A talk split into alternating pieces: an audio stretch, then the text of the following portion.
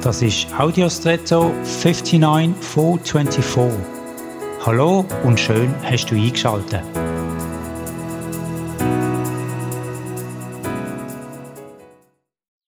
Im Englischen gibt es die Redewendung When the rubber hits the road. Das heißt, wenn der Gummi vom Autorad auf die Straße trifft. Sie bedeutet, eine Theorie oder Idee wird geprüft, ob die tatsächlich funktioniert. In dem Sinn ist es eine Art Reality-Check, wie man so schön sagt.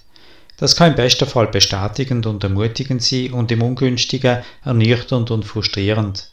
Wir erleben solche Momente immer mal wieder auch im Leben.